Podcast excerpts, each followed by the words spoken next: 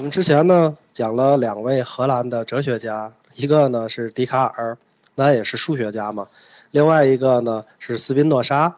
那其实呢，在他们两个完善的理论面前，到底谁还能敢提出质疑呢？那么这个时候就站出来了一个科学家，这个科学家的名字叫做洛克。那这样吧，今天呢，站在拳台上的两位重量级的选手，我们先来介绍一下。那么身穿红色队服的呢是英国人洛克。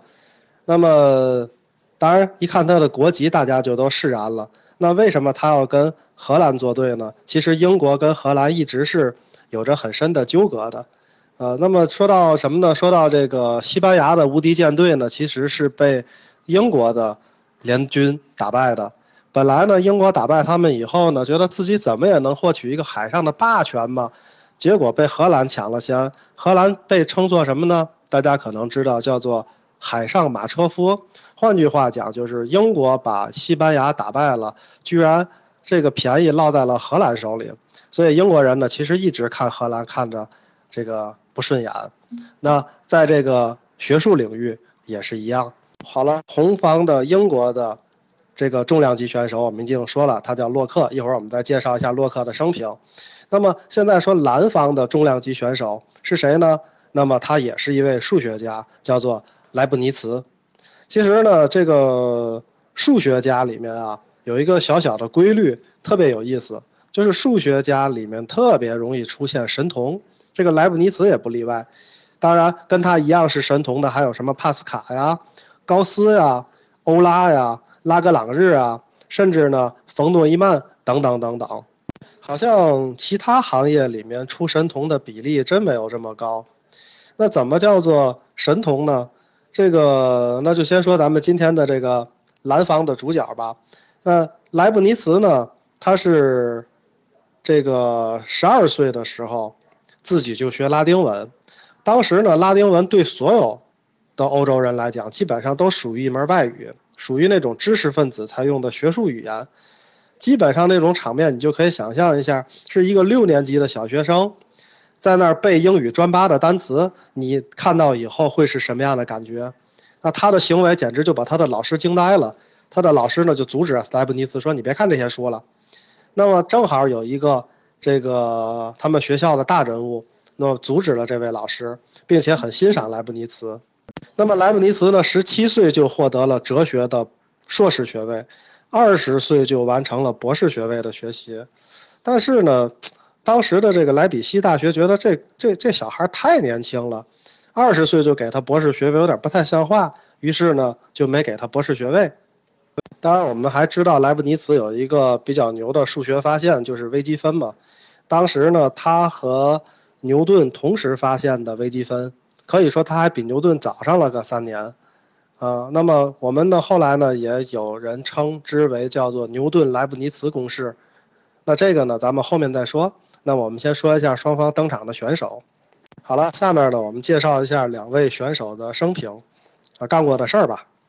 那么洛克呢其实是一个非常合格的科学家，具有着实事求是的精神，然后呢从政治上的贡献也非常的大。一直是一个自由主义者，他在那个皇权当道的年代就提出了什么人人生而平等、天赋人权，以至于后来美国在写那个人权宣言的时候，直接引用了洛克的话。所以你想他在政治上的贡献有多大吧？也就是说，大家对他的名字可能不是很熟悉，但是这也是一个很厉害的大咖。而且洛克呢，在当时就提出了儿童的心灵就是一张白纸。那么这个说法的溯源就可以追溯到洛克的身上。人的思想呢，都是靠后天学习来的，没有什么知识呢是人不用学习就能先天领悟到的。这也是洛克提出来的。这个莱布尼茨呢，他也是一个这个知识分子的死心眼儿。给大家说个他好玩的事儿哈。当时呢，有一个什么皇族的成员啊，就是荷兰的，想这个叫什么光耀门楣。想叫莱布尼茨呢帮他写一部家族历史。你想莱布尼茨他是学哲学的，写字写文字的话又严谨又有逻辑，是吧？说白了，这不就是个软文吗？对吧？你不是把人家那个家庭家族的历史夸一夸不就好了吗？随便是个写字的人，就是说靠写字吃饭的人，我觉得都会干这个活儿。然后你知道莱布尼茨人家怎么写的吗？他说啊，这个家族的历史呢是整个皇族历史的一部分，那必须呢和皇族的历史结合在一起写。但是呢，研究皇族的历史呢，就必须先研究地理。那么这一片土地呢，又是地球的一部分，所以我们要从地球的形成开始研究。然后那个找他写书那个皇族成员呢，就左等右等也见不了这个莱布尼茨把书写完，派人去看看吧。结果那个人一看就崩溃了。莱布尼茨正兴致勃勃地写远古时代的地球发展史呢，所以说这个古板的知识分子想要市侩，结局恐怕也是很悲哀的。好了，八卦一下以后呢，我们下面说一下这个双雄争霸。那么这两方呢，红方和蓝方他们的观点，到底在哪里能够击败对方？那我们先说呢，这个红方洛克这一方，那么洛克这方说呢，说你们啊，那个数学家说的那个推理啊，都是先假定了一些公设，然后推啊推啊，最后推出来了一个结论。但是你假设的、假定的那个东西，我就不认可嘛。那个东西你有什么证据能够证明它存在啊？也就是说，你那个是个无根之木啊。你盖了金字塔，一层一层推理嘛，最后推它推出来一层，觉得离真理就离越近一些。但是我在这个金字塔的下面溜达溜达，看到你这底下有一个破木，几个破木头，我伸脚咣一踢，踢踢断了一根，你这个金字塔就轰然倒塌了。那我们科学家就不一样了，我们科学家是考讲究实验的，我们一遍一遍的做实验，最后我们能够试验出来一些这种新的知识。你那个推论，你是拿几个定理去推的？你永远也不可能产生新的知识嘛。而我就不一样了，我用实验去观察，比如说举个例子，我说观察一个这个木头，它可以用火点燃，那么我就可以假定一个科学规律，问高温能不能引起木头燃烧呢？然后通过这个演绎推理呢，我就得到一些结论。那么实验，比如说呢，我用烧红的烙铁，这个没有火苗吧？然后呢，我去跟木头去接触，看看能不能点燃。最后呢，发现这个烧红的烙铁可以把木头点燃，那就证明了我之前的这个规律，就是高温可以引起木头燃烧。然后我的论文就出来了，这是我发现了新的东西啊。这个红方的拳手出拳了以后呢，这个蓝方的拳手肯定不能被动的挨打呀。那这个时候呢，那么莱布尼茨数学家一方，我们刚才说的洛克属于科学家一方，那么数学家一方就不干了。那么他们讲说，你们是使用实验。那么你们的实验呢，是一百次、一千次、一万次的观察结果，对吧？你比如说，你观察了一万次，用高温都把木头点燃了，你能不能够去把第一万零一次预测出来，它肯定能点燃的？对吧？如果你不能保证第一万零一次能点燃，那你这个归纳就有问题吗？就有一个巨大的理论缺陷吗？换句话讲，你抛石头，你扔一次，这石头落地了；你扔一百万次，这石头还是落地了。你说，那这个有引力？可是有一个问题啊，你不可能把世界上所有的石头都抛一遍吧？那就不能证明你这个理论是完全百分之一百正确的。好了，我们现在呢，给双方的这个选手的理论分别先两起两个名字，这两个名字呢，也是哲学界的一件大事儿。这两派的名字呢，在我们以后会经常的还提起来，而且还很重要。那我们现在呢，一定要记住他们。那我们管笛卡尔、斯宾诺莎呢，包括莱布尼茨他们的这个这个名字呢，学派的名字呢，叫做理性主义。那么这种理性主义呢，就是建立在一个公设，然后去推论，去推论，一直推论到一个很接近真理的这样的一个阶段。我们管它叫做理性主义。那另外呢，以科学家为代表的洛克这一方呢，我们呢发现他使用的是归纳法，那么需要有重要的实验数据和观测结果，那么他们呢的科学理论基础是他们的这一次一次实验所得到的经验，所以我们把洛克的科学家这一派称之为叫做经验主义，也就是说红方的科学家们他们代表着经验主义。那么，笛卡尔、斯宾诺莎那些数学家们，他们代表的是理性主义。这是一场双雄争霸，而不是红方和蓝方队员的争霸，是理性主义和经验主义的争霸。这可是哲学界的一件大事儿啊！这个经验主义可一定要大家注意，不要跟我们生活中的那个教条主义混了。什么办事儿呢？只能靠过去的经验，不懂得变通，这个不完全不是那个概念。那么经验主义是指通过实验、通过实证去得到真理的这样一种过程。那么理性主义呢？它的这个使用的方法呢，叫演绎法，就是那个推啊推啊推论推出来的。然后呢，它的优点就是特别的严谨。它的缺点呢是不能产生新的知识，因为它就假定了几个前提嘛，拿这几个前提去推，啊，比如说两条平行线不能相交，对吧？这是一个前提，等等等等。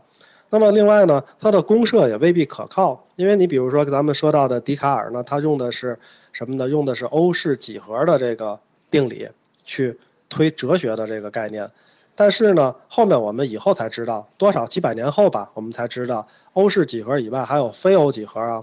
而且非欧几何是可以用在爱因斯坦的相对论里的，而经验主义呢，他们使用的方法呢叫归纳法。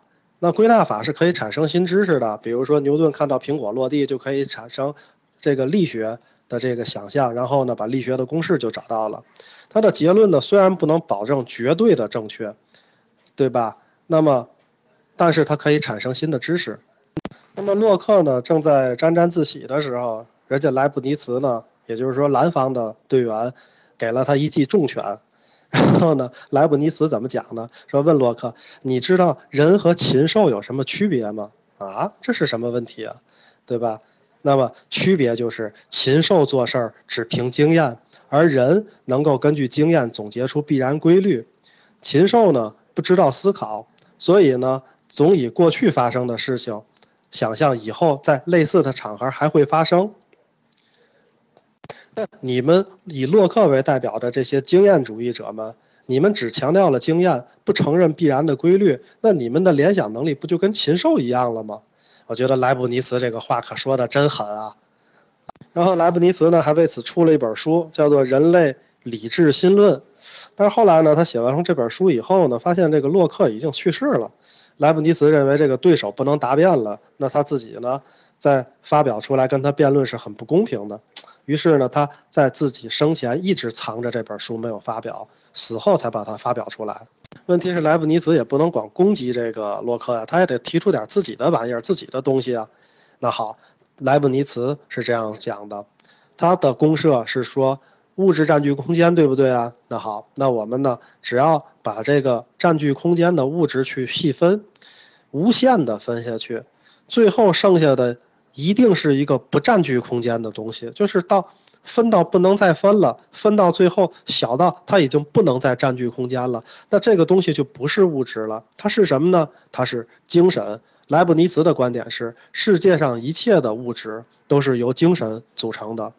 那么他把这种不分了、不能再分的东西叫什么呢？叫单子，没叫原子。那个时候没有提出原子，叫单子。所以他的理论呢被称为叫做单子论。但是呢，你这个时候发现了一个问题哈，好像数学家们呢，像这个斯宾诺莎，他用同样的公设就推出来了世界是个整体，而这个莱布尼茨呢，也用同样的公设，居然推出了世界是由很小很小的极小极小的精神组成的，所以呢，其实他也表明了理性主义呢有一些弱点，就是说他在建立的这个。公社上面，只要推理过程当中有一点点失之毫厘，最后的结论就会谬之千里。所以来讲呢，这也是给后人又留下了能够打击他们的弱点和缺陷。那洛克呢已经去世了，这个谁还能够击败莱布尼茨呢？这个时候，终于出现了一位神一级的人物，这个人就叫做牛顿。牛顿是一个威震天下的神仙级的人物。牛顿说：“哥几个，你们靠边站，看老子来办他们。”那么，关于牛顿的故事，他到底是怎样作为科学家的一方去反驳数学家一方的？我们明天再讲。今天就讲到这里，谢谢大家。